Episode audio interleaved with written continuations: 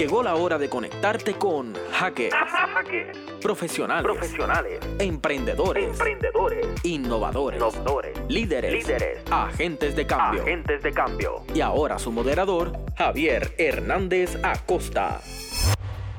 Saludos, bienvenidos a otra edición de Hackers desde la Universidad del Sagrado Corazón y de sus plataformas de radioactivapr.com y sagrado.tv, donde están todos los episodios de este programa. Y hoy tengo a una compueblana ponceña, eh, Melina Aguilar, con quien vamos a estar hablando de temas de emprendimiento, de turismo sustentable y de otros eh, inventos que se están dando para un poco cambiar lo que está pasando en el país en términos económicos, sociales y culturales. Bienvenida, Melina. Muchas gracias, Javier. Gracias por la invitación. Muy emocionada de estar aquí hoy. Qué bueno. Y, y quiero que me cuentes un poco sobre, sobre tu trasfondo. O sea, eh, y cómo eso de alguna manera, ¿verdad? Todo- Todos esos procesos eh, de alguna manera influyen en, en lo que estás haciendo ahora. Sí, claro, voy a tratar de ser lo más breve posible. Cuéntame. Pero este, básicamente, pues yo nazco en Nueva York, este, New York City, pero me crío en Ponce, en Ponce, Puerto Rico, prácticamente en el casco urbano, ya que mis padres pues fueron los dueños y son los dueños de Utopía, que yo diría es el negocio de souvenirs o uno, uno de los más grandes o el más grande de Puerto Rico. Por ende me creo en un ambiente que veo turistas todos los días desde que tengo memoria. El primer negocio de ellos era en el Fox Delicias Mall, que hoy día van a reconstruirlo como un hotel. Y fue básicamente un edificio histórico en el mismo casco urbano. Y ahí fue mi infancia. Este, todos los días en el centro histórico, corriendo, jugando. Y luego, este, a los 15 años, es que vivía a Machu Picchu y hago un viaje por Perú con mi familia. Y en ese momento es que yo decido que quiero viajar el mundo a los 15 años. Me digo, cuando yo me gradué de la high school o de la universidad, yo tengo que viajar el mundo en mis 20. Y eso fue lo que hice. Este, cuando me gradué de la universidad, estuve desde los 21 años hasta los 28, casi 29, viviendo en muchos países por el mundo, trabajando, estudiando y mochileando.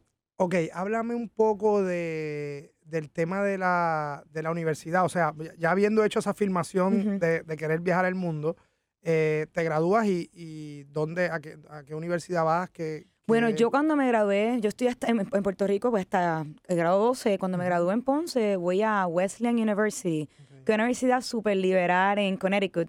Y ahí yo estoy cuatro años. Yo cuando voy a la universidad, yo tenía claro que yo quería que mis amistades fueran de todo el mundo, especialmente de los países más lejanos de Puerto Rico, porque yo dije, esta es mi oportunidad.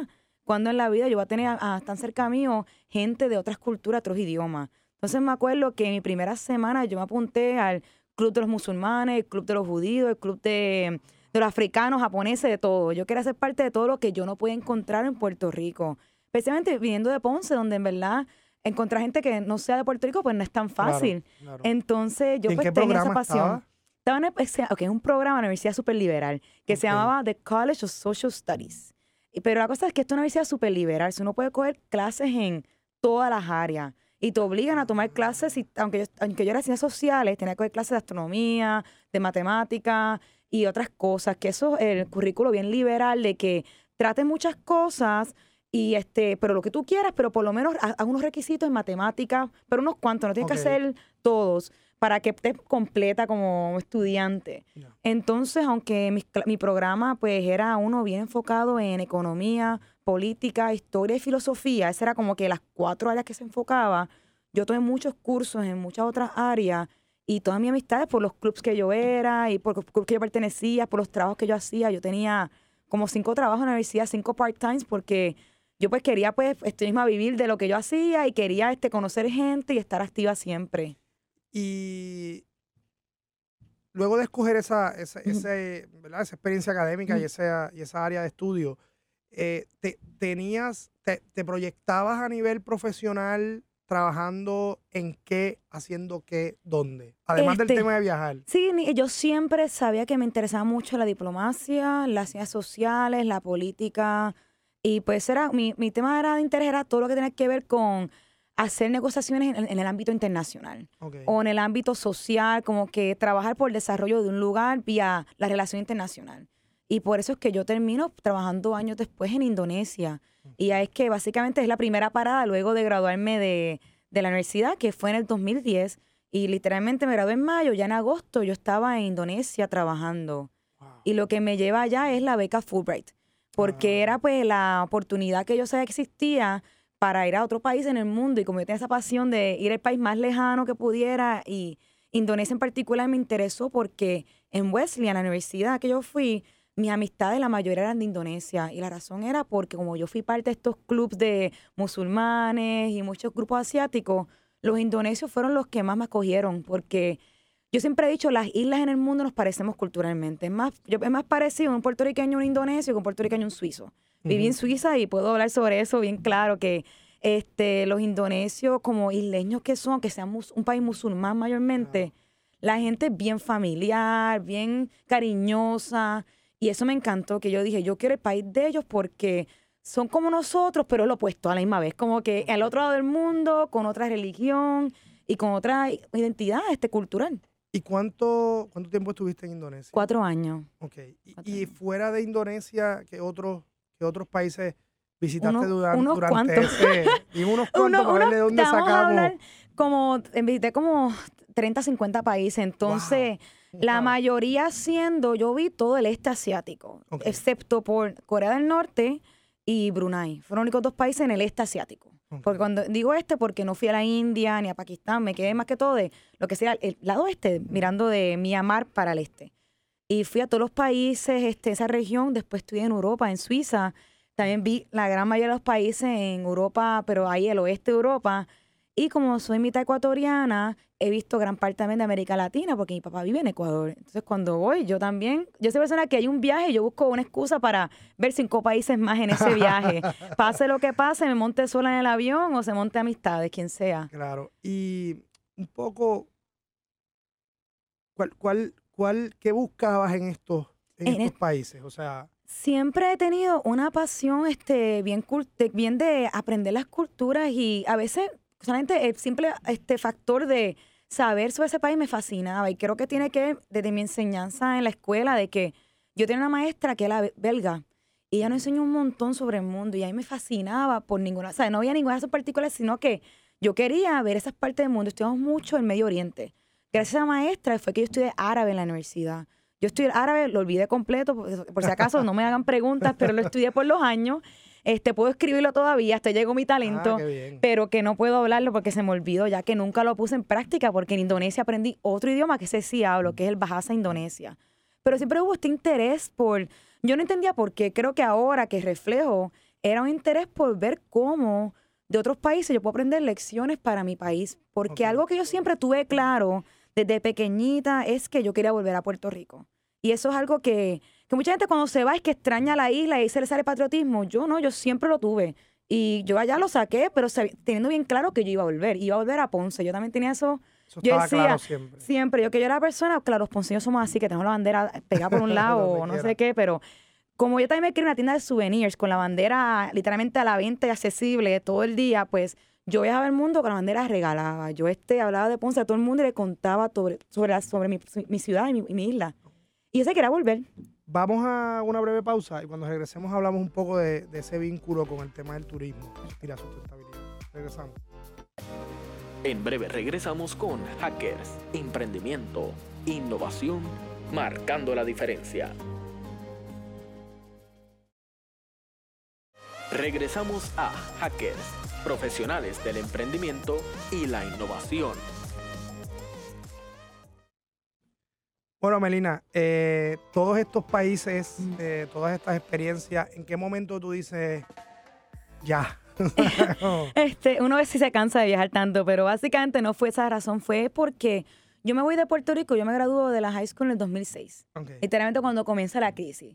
Y yo cada año que venía de vacaciones, sea por una semana o cinco días, yo veía como había- yo veía cada año decadencia. Yo podía, y yo podía verla clara porque yo estuve un año, yo vine una vez al año nada más. Claro, se notaba el cambio. Se notaba el cambio, entonces yo Y, dije... y en Ponce se notó. Se, Se notó notaba- mucho desde la, o sea, mi mamá tiene un negocio, yo puedo verlo desde las ventas a, las, a los cierres de negocio, en todos los ámbitos puedo verlo. Y pues eso a mí, siempre que yo estaba afuera, yo decía, caramba, si yo tengo tantas ideas por lo que he visto en el mundo, ¿qué tal si yo regreso y trato una de estas ideas? Porque el turismo es una industria que me crié por la tienda de souvenirs. Ok. Eh, eh, siempre he tenido pues ese interés por Ponce eh, y dije, cuando estaba viajando dije, pero Ponce puede hacer estas cosas, puede mejorar la situación. Ponce y en Puerto Rico en general. Yo siempre comienzo de Ponce porque lo mejor conozco, pero se puede aplicar en toda la isla.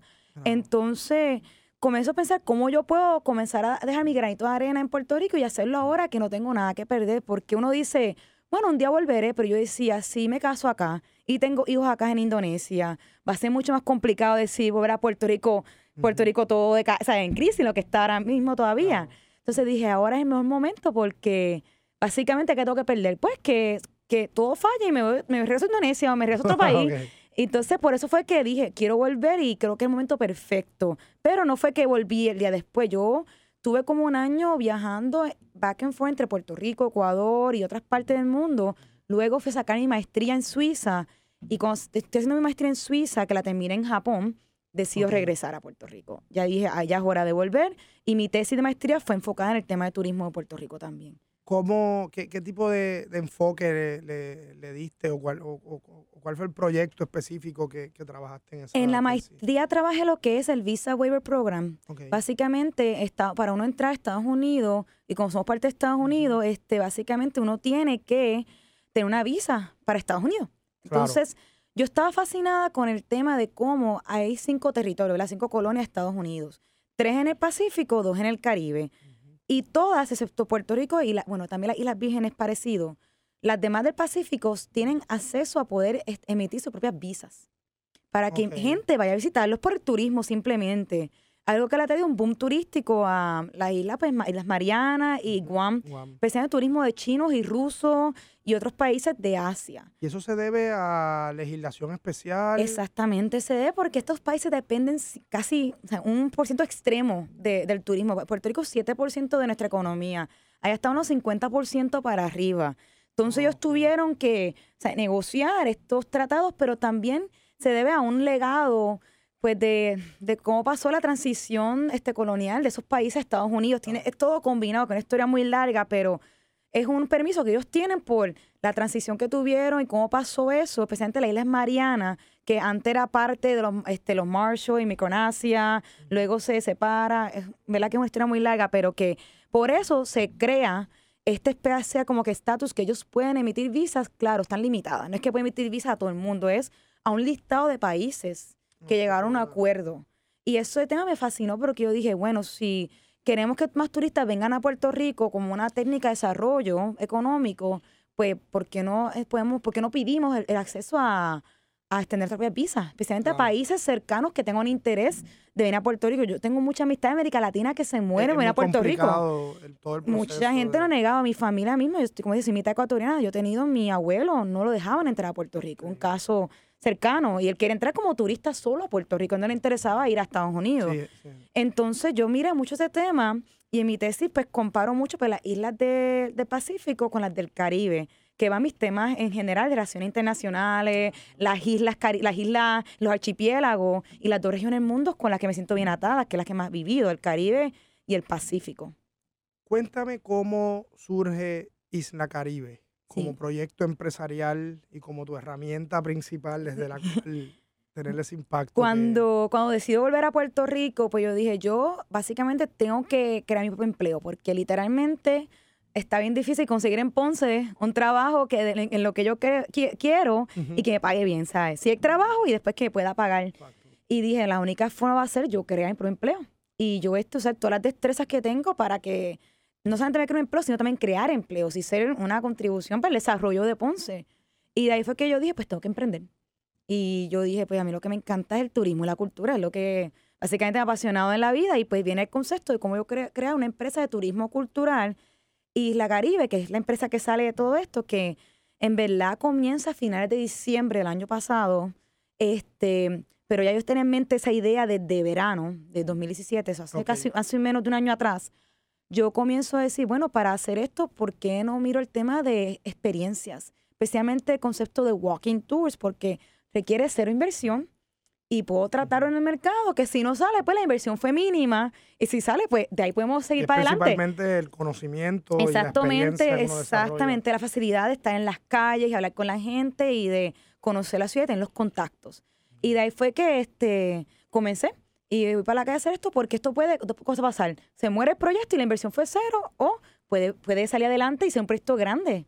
¿Y cuál es, eh, cuál es la proyección? Eh, y sé que hay un recorrido ya diseñado, probado, ¿verdad? Y, y soy testigo de eso y de la importancia que tiene, inclusive yo como ponceño, exponerme a, a unas historias y unas narrativas en la ciudad que, que son bien importantes para conocerla, para apreciarla y para, y para mantener un vínculo con ella, ¿verdad? Eh, eh, y ha pasado con, con colegas eh, que han venido como visitantes y que, y que se han quedado con esa experiencia ahí. ¿cuáles, son, ¿Cuáles son las aspiraciones empresariales y culturales de Isla Caribe? Bueno, Isla Caribe en verdad tiene una, una misión de impacto económico y social en, en Ponce y el área sur de Puerto Rico porque nosotros creemos que no solamente impacta al turista que llega y o yo todos los días, como ahorita trabajo en la industria, tengo, estoy todos los días en la tienda de souvenirs en el casco urbano, tú puedes ver los turistas perdidos, caminando sin rumbo en el casco urbano a diario. Si tú vas al Parque Bomba, donde, que es el punto donde más turistas van y tienen que firmar, estamos hablando que a Ponce llegan 200 turistas o más al día y por ver los países también. Ahí. Entonces, esta gente, ¿qué está haciendo? Es la gente que llega al Parque Bomba, que firmaron. Y repito, muchos países, no es que solamente Estados Unidos, o San Juan, esto es el mundo. Y yo, que están están todos los días y yo los veo caminando así, dando vueltas. Y de todas maneras, como yo los atiendo en la tienda, yo le pregunto, ¿qué te pareció Ponce? A ellos les encanta Ponce. Yo en verdad llevo toda mi vida en la industria, le pregunto y los turistas me dicen, me encantó Ponce, no sé por qué, pero tiene una magia, es tranquilo, la arquitectura. Imagínate si supieran la historia detrás. Y eso ha sido lo que pues la Caribe ha hecho en los últimos meses, darle ese trasfondo histórico y cultural. Y los reviews que la gente me ha dado, el feedback que la gente me ha dado ha sido, esto es espectacular. Yo voy a ver a Ponce y quiero tomar tu tour o los otros tours que estoy desarrollando. Claro. Entonces ya yo veo un cliente feliz y una demanda porque hay un pain de un customer que es, llegué a Ponce y ¿qué hago? ¿Qué hago? Y me gustó, pero no sé por qué. Imagínate tuvieran ese, ese- esa información en sus manos. Y pues que yo veo en verdad un potencial y lo estoy viendo ya, esté pasando. Vamos a una pausa y cuando regresemos hablemos un poquito de, de ese ecosistema de turismo que hace falta para, para que aporte al desarrollo económico y social de Puerto Rico.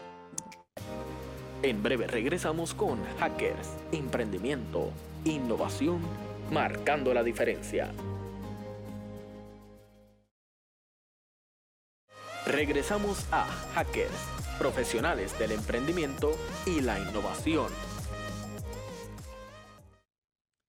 Bueno, Melina, yo, yo creo que que este, esta experiencia de lo que ha pasado con Isla Caribe para mí es bien importante porque es como tú recoges toda esa historia detrás de, de los espacios, de, de- de la arquitectura, de, de la- de las anécdotas de, ciudad y, y- y de ese hilo conductor eh, cultural que existe en, la- en las ciudades y, me parece maravilloso verlo en una ciudad que, que en la que tú creciste Ujú. y que en la que inclusive no conocías alguna de esas cosas. O sea, y esto nos abre la puerta a, a también una experiencia turística eh, distinta y hay cosas que alguien le puede llamar, eh, ¿verdad? Más, más auténtica, más de contacto con la, con, con Ujú. lo- con la realidad y lo que está pasando.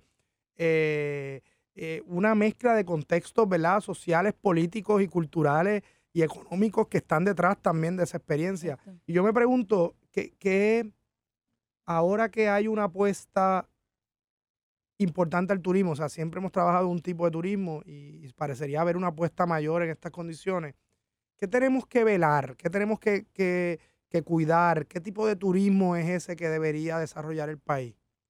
Bueno, yo pienso que Puerto Rico, Puerto Rico tiene una historia con el turismo muy cerca porque desde los años 40 adelante Puerto Rico fue un destino turístico muy importante del Caribe. Pero ya llegó la hora de que la historia que hemos hecho de vender las playas y los resorts, ese concepto, pues hay que cambiarlo completamente porque todo el mundo, bueno, todo el mundo, todas las Caribe, todo el Pacífico, hay muchos países no tienen playas de más. Y muy bonita. Y preciosas y es mucho más barata. Puedo asegurar en, en todo Asia, muy bonitas y muy baratas. Entonces en Puerto Rico es bien importante cuando queremos apostar al turismo, es apostar a nuestros activos. O sea, que la persona, que Puerto Rico ya tiene un branding en el mundo. Ya lo tiene. Eh, tenemos suerte que otros países no tienen. China literalmente está trabajando cómo hacer el país más cool, para que lleguen más Claro. turistas allá. Literalmente está creando bandas musicales que sean más cool para atraer. Puerto Rico ya tiene un branding. Nosotros nos conocen en el mundo por la música, por el ron, por el café. Hay muchas razones, por la gente, la felicidad, los actores. nos conocen y no le estamos sacando provecho por ningún lado a eso. Por ejemplo, yo en Ecuador, en Guayaquil, que es mi papá, hay un museo al único artista que ha llegado a una fama internacional que es Julio Jaramillo, que es famoso con una canción de un puertorriqueño, que es este nuestro juramento. Y hay un museo Claro. brutal dedicado a este hombre que en Puerto Rico casi nadie conoce Julio. Bueno, gente lo conoce, pero mi generación por lo menos Julio Jaramillo no lo conoce. Y un museo que es el number one place to visit en Guayaquil, you know? Ok. Porque le sacaron provecho a un activo de un artista. Entonces en Puerto Rico tenemos que ver cómo podemos sacarle provecho a nuestros activos culturales. Eso incluye de personajes, por ejemplo en Ponce Héctor Lavoe, que en verdad es uno, es algo que tenemos ahí y no, no le sacamos provecho. Y también la naturaleza, los picos más altos, las vistas, el mundo de senderismo, todas estas cosas que tenemos que sacarle provecho, pero claro, sacando provecho sin explotarlo y hacerle daño. Por ejemplo, cuando estamos hablando, se está poniendo ahora de moda el turismo de naturaleza, de tirarse, trepar montaña, tirarse fotos, crear una conciencia de que hay que cuidar eso porque es importante para nuestro patrimonio, para nuestra economía, que eso una preocupación mía de que el, el turismo hay que tratarlo con mucho cuidado, porque si no va a tener problemas de gentrificación también, que, por ejemplo, Ponce ahora mismo, yo sí me preocupo de que, wow, imagínate que el turismo explota aquí y comienza desplazando gente. Es, y bueno, en Ponce tengo un caso que se ha ido mucha gente, entonces espacio hay. Pero termina esto siendo ocupado por gente que no es de aquí. Y ese no es el punto. Ya entonces pierde Ponce la esencia, la esencia. Y muchos turistas que vienen a Ponce me dicen, me encantó Ponce porque se siente bien real. Aunque estaba medio sucio aquí, aunque hay un deambulante por acá, sintieron que todo era bastante local porque en el casco urbano de Ponce muchos negocios son locales. Claro. Hay unos pocos, ¿sabes? Que, o sea, como hay un King y todo lo demás, pero que esa experiencia es la que el turista está buscando. Entonces hay que tener cuidado cuando queremos desarrollar turísticamente en cómo impulsamos lo de aquí primero, prácticamente, y ahí tiene un hashtag eh, de otra persona, empezamos lo de aquí primero, este, lo- este, apoyamos lo local, pero también apoyamos a que estos espacios sean ocupados por los mismos residentes. Para mí es bien importante en todo proyecto, tu ruta Isla Caribe, que los locales estén involucrados. Claro. Ahora hemos Y- y diseñado otra ruta. participen económicamente de Sí, de la y se experiencia, o sea, beneficien, porque yo quiero que más locales, y locales me refiero a puertorriqueños, y puede ser gente ponceña, la diáspora, gente puertorriqueña, la diáspora, pero gente que es, es de acá, Claro. que creen más negocios y beneficien de esto. No es que vengan personas de otro lugar a desplazar, a desplazar o a ganarse todo el beneficio económico de esta industria que está ahí. Hay un tema también que, que es, o sea, nosotros estamos hablando de Ponce, no- Ujú. no, no estamos hablando de San Juan. Y, y yo creo que geográficamente una, un reto bien grande que tenemos también con el tema de turismo es la descentralización. Sí. O sea, y, y me gustaría escuchar un comentario sobre eso de una persona que no está en San. Juan, que es el epicentro de todo. Eh, bien, este, algo bueno de los ponceños que pues como por, por el orgullo pues queremos jalar todo para nuestro lado y pues yo, sa- yo le saco provecho a esa mentalidad. Yo siempre he dicho, hay que sacarle provecho a la mentalidad de jalar para nuestro lado porque hay que hacerlo porque si no nadie va a jalar por nosotros. Y pues sí es bien frustrante a veces el caso de la centralización y la historia en Puerto Rico.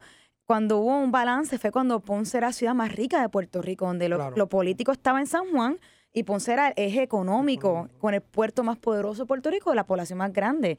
Y había ese, ese- ese balance, estamos hablando para 1890, antes de la invasión norteamericana, 1883 hasta 1898.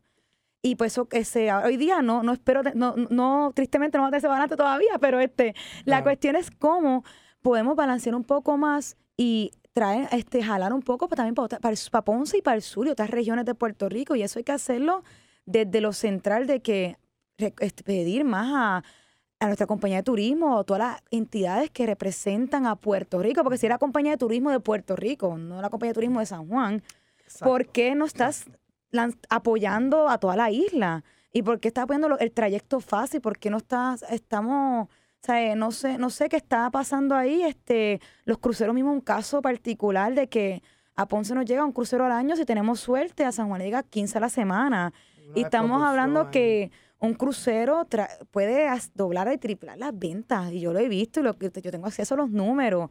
Entonces, para mí, bien importante, la- ahí viene la política, la política pública y la Política que yo es algo que también me apasiona y lo estudié. Pero eso requiere educar al público y hay que educar a la misma gente de sus localidades a entender lo suyo para defenderlo y luchar por él. Si la misma gente en Ponce no cree en su activo, menos vamos a creer la gente de San. Juan. Entonces, por eso es bien importante trabajar con los locales, convencer a hacer cuenta, abrir la mente que aquí hay un activo, a que, este, que vivir aquí es brutal, que aquí el turista la puede pasar bien, porque es- necesito que tú creas en eso para que tú me ayudes a ir allá a, a- a pedir ese crucero, a hacerle creer a, a ellos que aquí en Ponce un turista puede tener experiencia brutal. Mira, te- tenemos un minutito y yo, yo quisiera que yo, nosotros siempre trato de inevitablemente atar esto a la experiencia de la universidad y nosotros en la universidad estamos trabajando, uno, uno de los programas que tenemos está relacionado al tema de producción de, de eventos y experiencias Ujú. y, y de un- alguna manera también muy vinculada al turismo. ¿Qué, qué consejo tú le darías a esa gente que, que está allá afuera, que quiere buscar oportunidades en, en este sector, eh, en el tema de la cultura también? O Sí. sea, eh, ¿qué tú les dirías? Hay que, tienen que ver a, a su, a su ciudad, a su pueblo, a su país de otros ojos. No verlo del ojo especismo, sino pues sentarse a leer libros sobre su historia y también ver qué está pasando en el mundo en lugares similares. Algo importante, el turismo tiene que mirar a países similares. No podemos compararnos con Suiza en turismo porque es que puedo comparar con Indonesia primero, Ecuador antes de Suiza, porque es que son dos mundos aparte, desde lo, desde lo cultural a lo económico y al clima, todo, geográfico. Entonces hay que mirar, tienes, hay que leer mucho. Yo soy una persona que yo pues, cuando viajaba leía un libro de ese país siempre y me iba, me encerraba leyendo y hablando con la gente también.